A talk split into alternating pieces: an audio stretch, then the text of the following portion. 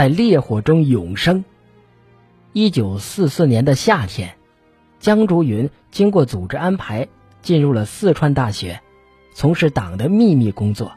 他按照党组织的要求，与共产党员彭永吴扮作夫妻，组成一个家庭，作为中共重庆地下市委的秘密机关。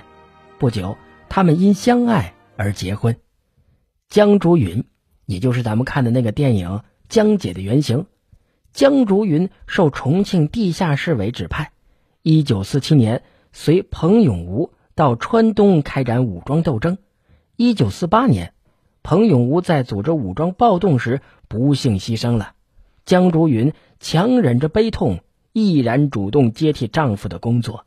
她说：“呀，只有我熟悉这里，应该留下来继续战斗。”一九四八年六月十四日，由于叛徒的出卖，江竹云不幸遭到了国民党警察的逮捕，被关押在重庆中美合作所渣滓洞集中营。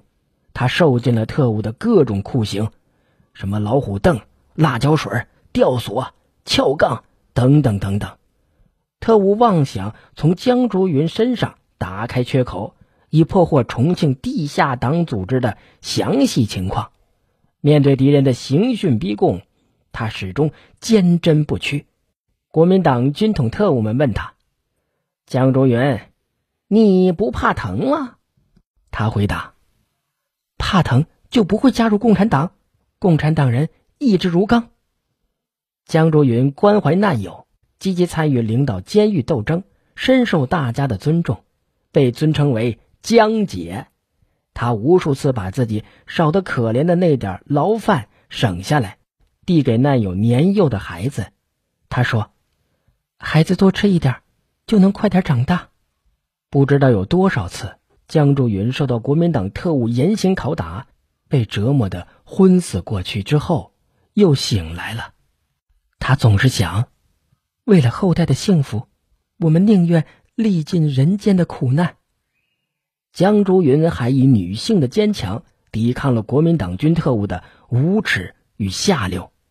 有的特务觉得可以侮辱他这个女共产党员，他就厉声的斥责：“你！”你们自己也有母亲、妻子、女儿，她们都是女性。你们如果侮辱我，就等于侮辱你们自己的母亲、妻子、女儿。听到江姐这铿锵有力的话语，特务们简直都惊得目瞪口呆呀！在这么一个坚强的女子面前，自己实在太渺小了。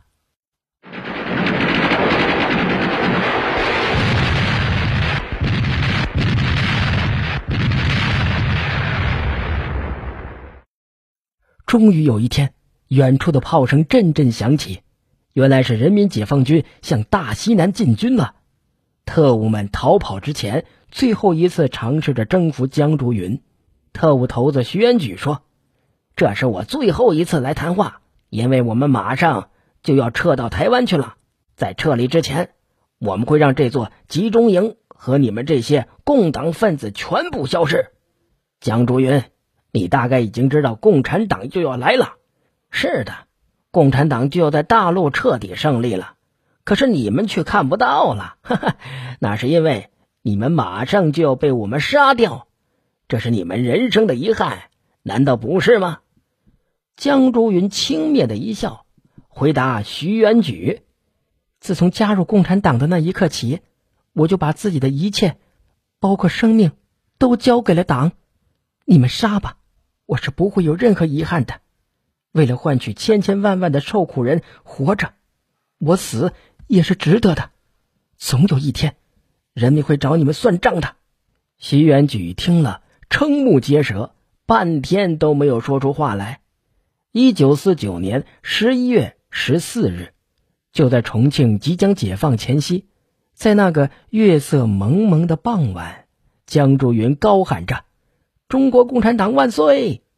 被国民党特务杀害在歌乐山上，为人民献出了年仅二十九岁的生命。江竹云虽然牺牲了，但他的革命信仰和斗争意志却在烈火中得到了永生。